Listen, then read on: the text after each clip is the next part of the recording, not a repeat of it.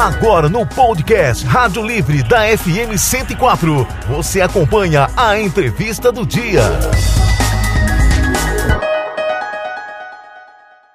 No programa de hoje a gente conversa com o Dr. Vitor Rocha, vereador e atualmente presidente da Sociedade Brasileira de Mastologia, Regional Mato Grosso do Sul. Como vereador, o Dr. Vitor Rocha também é presidente da Comissão Permanente de Saúde e vice-presidente da Comissão Permanente de Indústria, Comércio, Agropecuária e Turismo. E lembrando, né, gosto de falar que com o médico ele é o idealizador e médico mastologista do projeto Casa Rosa, que foi implantado em 11 de novembro de 2021. A Casa Rosa que zerou a fila de espera por consultas com o mastologista. Punção, biópsia de mama no Sistema Único de Saúde. Doutor Vitor Rocha, bom dia, mais uma vez, prazer tê-lo conosco conosco. Bom dia, Joel. Bom dia, Eva Regina, Kelly e a todos os ouvintes da Rádio FM Educativa. Doutor Vitor, é, o, como presidente da Comissão de Saúde, o, o senhor promoveu audiência pública sobre a saúde que queremos para Campo Grande. Mas a gente tem, né? O povo tem reclamado um pouco da, da situação de saúde. Mas qual foi a, a deliberação aí nessa, nessa audiência pública aí? Joel, a gente tem é, recebido diariamente várias críticas em relação à saúde pública. E nós, enquanto presidente da Sociedade Brasileira de Mastologia e presidente da Comissão de Saúde é, da Câmara de Vereadores, mais ainda. Então, a falta de medicamentos, a grandes filas de consultas, exames e cirurgias, a dificuldade do paciente ir para uma UPA, é, de uma UPA para o hospital, porque os hospitais estão cheios. Então, ali nós fizemos um, um, uma, uma audiência pública construtiva e, no final, nós entregamos ao secretário de Saúde, doutor Sandro Benites, vereador licenciado, as 12 recomendações para que a gente possa melhorar a saúde pública de Campo Grande. Entre elas, as principais, a, o aumento do número de médicos, enfermeiros, técnicos de enfermagem. Então, para isso, resol... esse era um problema. A solução, através de um concurso público, você resolve isso de uma maneira definitiva, onde o profissional vai ficar 20, 25 anos ali até se aposentar. É, falta de medicamentos, então é, não dá para faltar amoxicilina na unidade de saúde, não dá para faltar medicações é, básicas para hipertensão, para diabetes. Então, a gente precisa fazer uma compra emergencial de toda a lista da Rename. Não dá para comemorar, olha, nós temos bastante remédio, mas está faltando 54 na rede pública, desde um simples diazepam a, até que é, que é para muitos pacientes de uso crônico. Então, remédios de hipertensão, de diabetes, atenolol, losartana, amoxicilina xarope. Então, são várias medicações que são, impactam diretamente na vida do usuário do Sistema Único de Saúde. É, em relação às grandes filas de consultas, exames, cirurgias, a gente sugeriu a implementação de um projeto de lei que foi aprovado no ano passado, que é a Saúde para Todos, para possibilitar ao Executivo Municipal fazer mutirões de consultas especializadas, exames e cirurgias. Hoje a gente sabe que tem mais de 100 mil pessoas aguardando por uma consulta com especialista, exame, cirurgia. Então, é basicamente é, ampliação dos leitos hospitalares a curto, pré, a, a curto prazo. Hoje a gente vê aí uma epidemia de síndromes respiratórias no recém-nascido, nas crianças, e a gente tem é, trabalhado com o objetivo de fazer realmente é, a diferença na vida das pessoas. Então, nós entregamos 20, 12 recomendações ao Executivo Municipal, que se o secretário de Saúde conseguir implementar essas 12 medidas, com certeza a saúde pública de Campo Grande vai aumentar, vai melhorar a sua qualidade e vai melhorar, inclusive, é, a qualidade de vida da população. Então, é, basicamente é isso. A gente não, não inventou nada, entregamos ao secretário é algo construtivo. Olha, a, a fórmula para você resolver a saúde é ampliar leitos no primeiro momento, a médio e longo prazo, construir um hospital municipal. Não adianta falar ah, leitos pediátricos, não adianta você falar, olha, é, eu vou locar um prédio e, e vou construir um, um, centro pediátrico, mas vai faltar amoxicilina no posto da mesma forma. Então não adianta a gente fazer fórmulas antigas, tem que fazer fórmula nova. Então hoje é contratualizando, seja com os hospitais é, que já têm contrato com a prefeitura ou com a rede privada, como foi no Covid. Então precisou de leite. Eu lembro de 2013, quando ainda fazia parte da junta interventora é, da Santa Casa, que esse período de abril, abril, maio, junho, às vezes julho, é, houve uma necessidade de houve um aumento de surto de doenças respiratórias na criança e a gente ampliou na época 51 leitos de pediatria na Santa Casa. Pegamos, não, não me recordo se era o quinto A ou o quinto B, e 51 leitos novos por três meses, podendo chegar a quatro após uma discussão, que acabou ficando quatro meses. E na época custava em torno de 500 mil reais por mês. E a gente atendia a paciente na UPA, a paciente que a criança que precisava de uma vaga no hospital e era encaminhada a Santa Casa com 50 leitos novos. Não adianta a gente fazer aqui, precisa de leito novo. Eu era acadêmico aqui em 2000, em 2000 1999, 2000, 2001. Os hospitais que tinham era HU, Regional, Santa Casa. E hoje permanecem os mesmos, até com o número diminuído de leitos em, em todos eles. Então, são 7 horas e 41 minutos agora, 7 e 41 Estamos conversando com o doutor Vitor Rocha. Mandar um abraço para Ana Rita Amarília. Falou bom dia, mas bom dia mesmo, né? Parabéns, doutor Vitor, excelente profissional e grande parlamentar, é o que está dizendo aí, né? A Ana Rita Amarília. Mais gente participando, mandando aquele alô. Doutor Vitor, é, eu, eu ouvi atentamente a sua fala, né? E, e o senhor já foi secretário adjunto de saúde, então, assim, a pergunta às vezes até pode soar como alguém falar assim, ah, mas o, o doutor Vitor vai querer estar tá resolvendo, mas não é. Eu falo da experiência.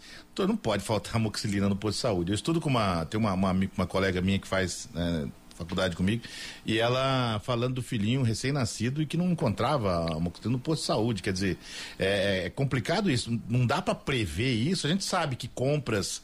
E aqui, gente, não adianta vir com essa desculpiar, porque compra é, no, no, setor público. Todo mundo sabe, né? Quem é gestor deveria saber, pelo menos, né? Como é que faz essa compra aí. Né? Não dá para prever isso, doutor? Claro que dá, Joel. Na verdade é o seguinte: existe um mecanismo na lei que a gente segue a, a lei 8666 que é a lei da licitação geral. E existe a possibilidade, e assim, e, e como que funciona geralmente? Existem dois recursos no, na, é, na saúde.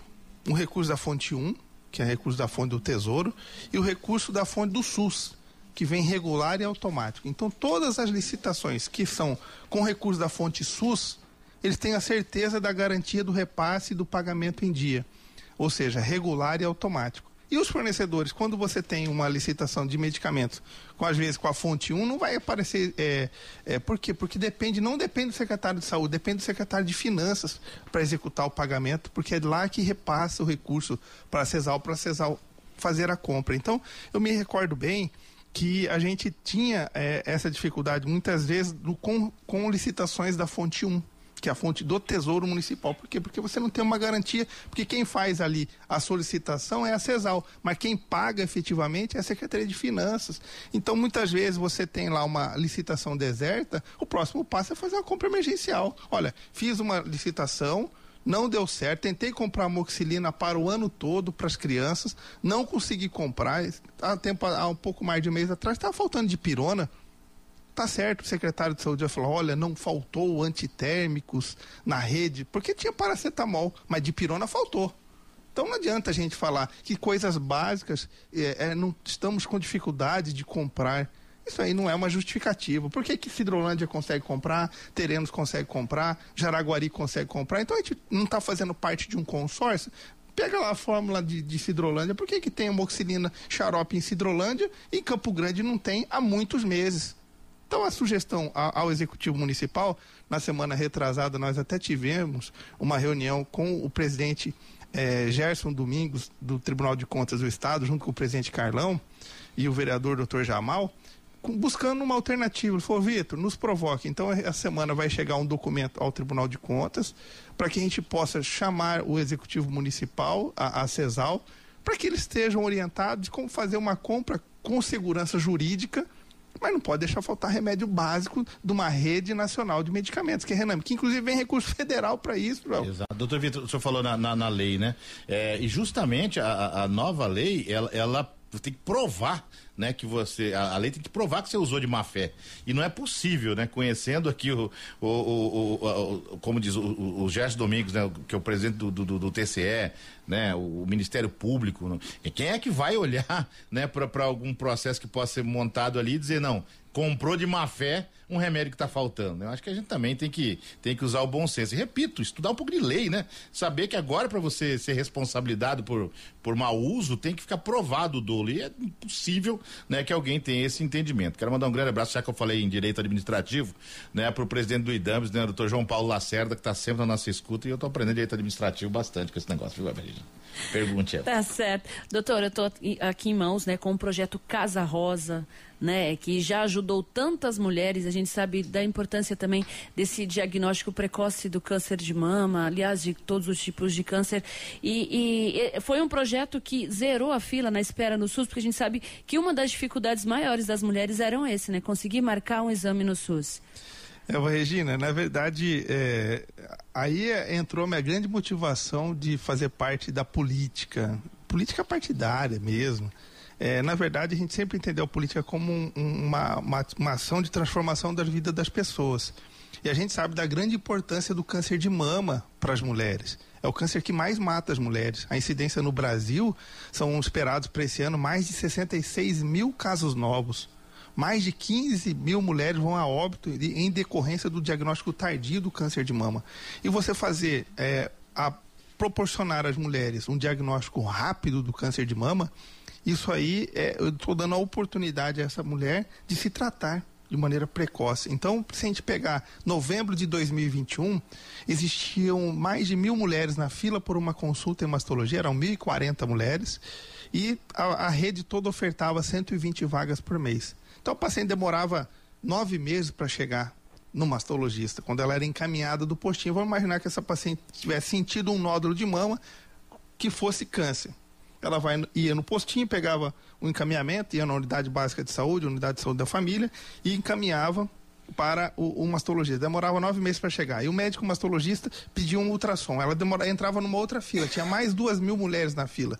E aí ela demorava mais outros nove meses para fazer ultrassom. E quando entrava, aí quando tinha, olha, realmente é um nódulo suspeito, precisa fazer uma biópsia, ela entrava numa fila que tinha dois anos que Campo Grande não tinha prestador. Então, como é que se fazia o diagnóstico precoce do câncer de mama? Era, com, era quase impossível. E aí nós entramos com esse projeto, a gente é, que é o projeto Casa Rosa, que existe uma equipe multiprofissional pensando em desburocratizar o acesso à biópsia.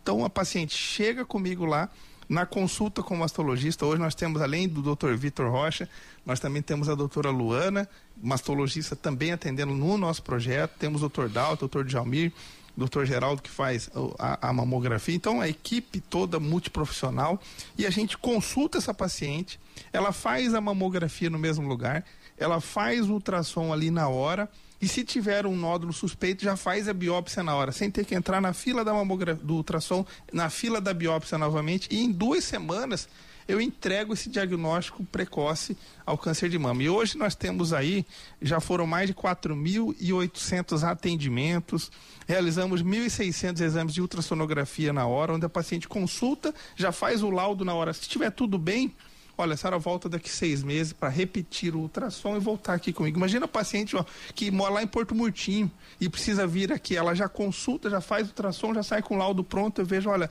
graças a Deus deu tudo bem, volta daqui seis meses ou daqui um ano e está aqui o seu pedido e já resolve o problema numa vinda só.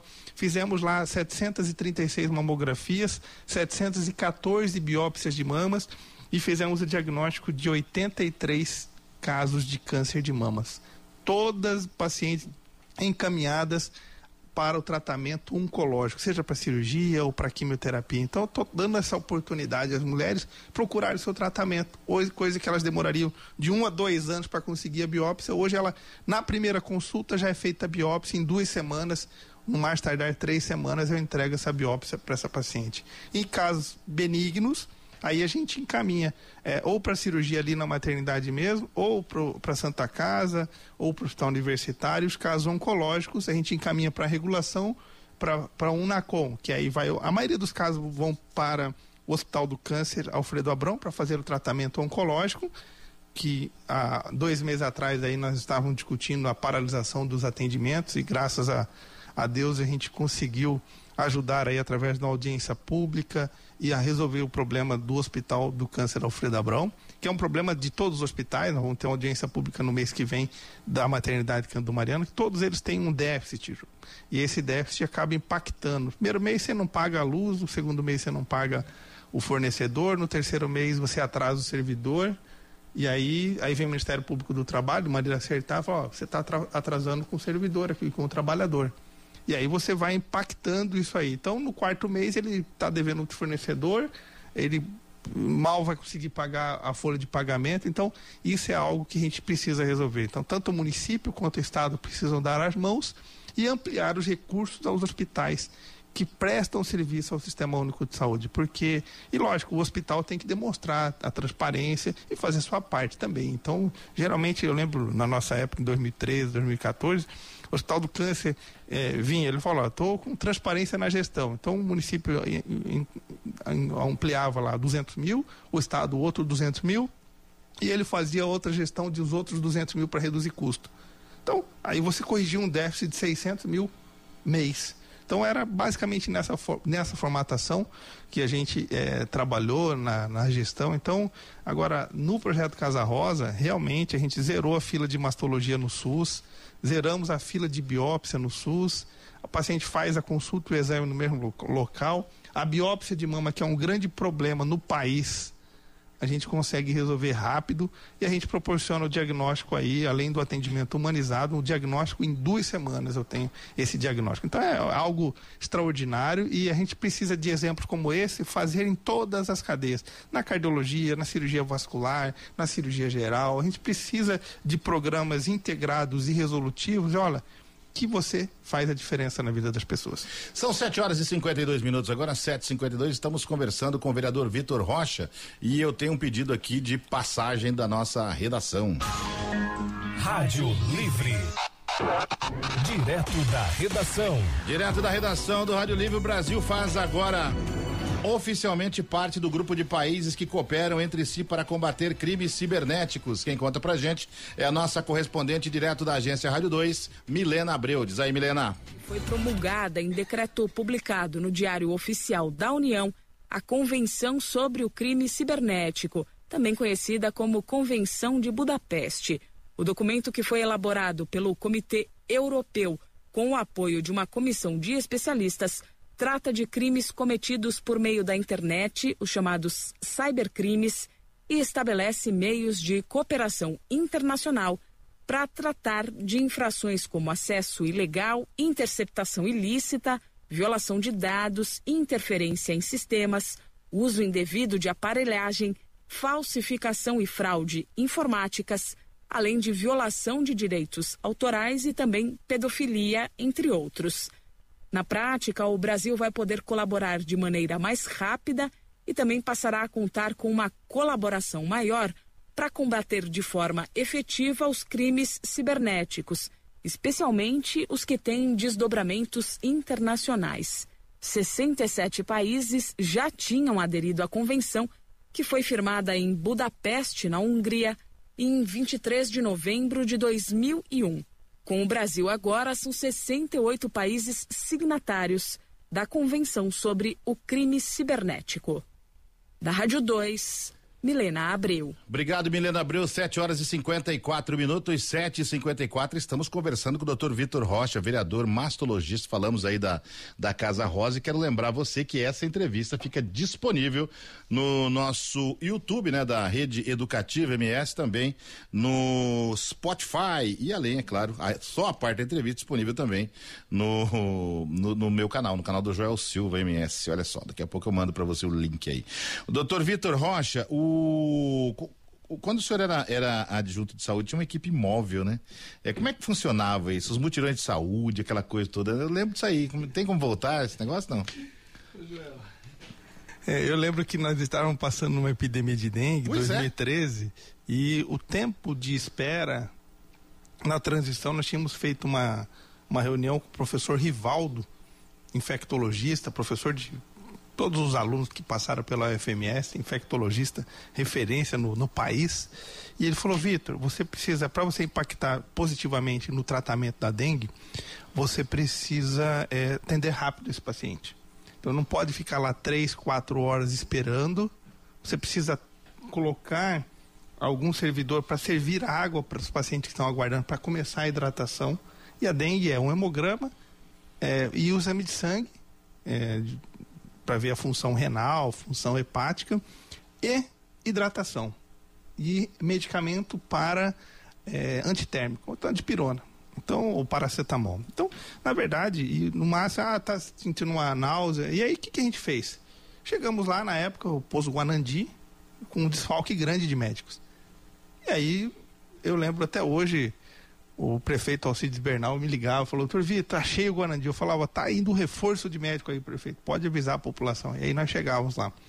Era, um, era uma van com 11 médicos que se deslocavam para atender o alto fluxo naquele momento. Então, se no Guarandi estava cheio naquele momento, 7 horas da manhã, a gente já tinha uma previsão, olha, vão faltar três médicos no Guarandi já mandava mais três para lá, para ficar a manhã toda lá, e mandávamos mais um reforço, mais dois ou três, para fazer o atendimento à população.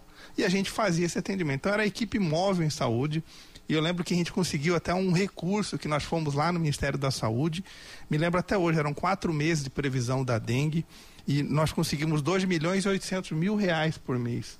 Eram 600 mil para pagamento do RH, dos médicos, enfermeiros, administrativos, e 100 mil em MatMed, que era o material é, médico hospitalar para exame de laboratório, soro, de pirona, que iria impactar com a, com a pandemia. Então nós fizemos esse estudo, João. Então é, é assim que a gente precisa trabalhar.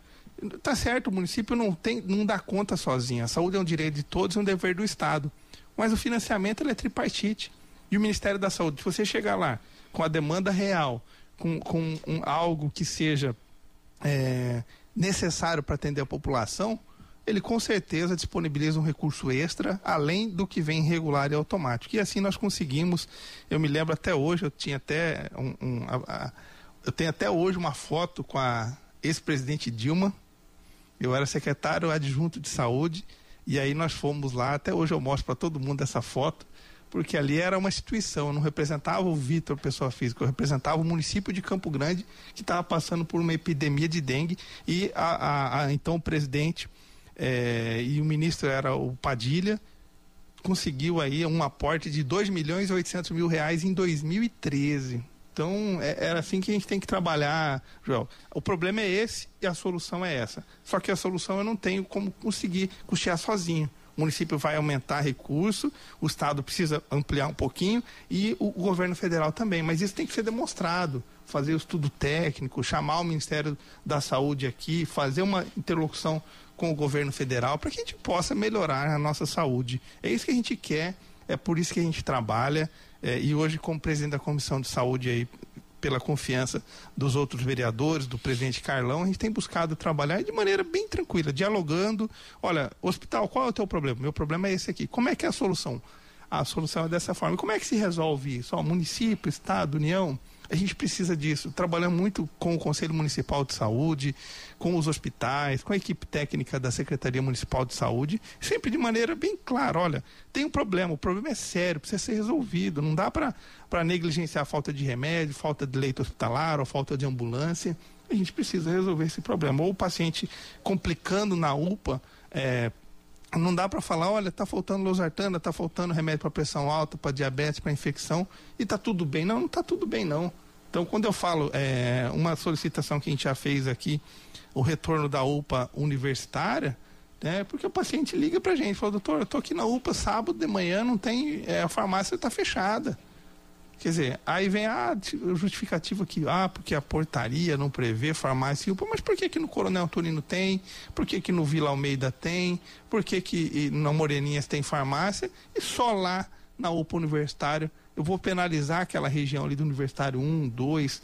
Então não dá para fazer isso. Então a gente precisa fazer saúde pública, é, não dá para fazer política em Secretaria Municipal de Saúde. Existe sim uma política nacional, que é o SUS.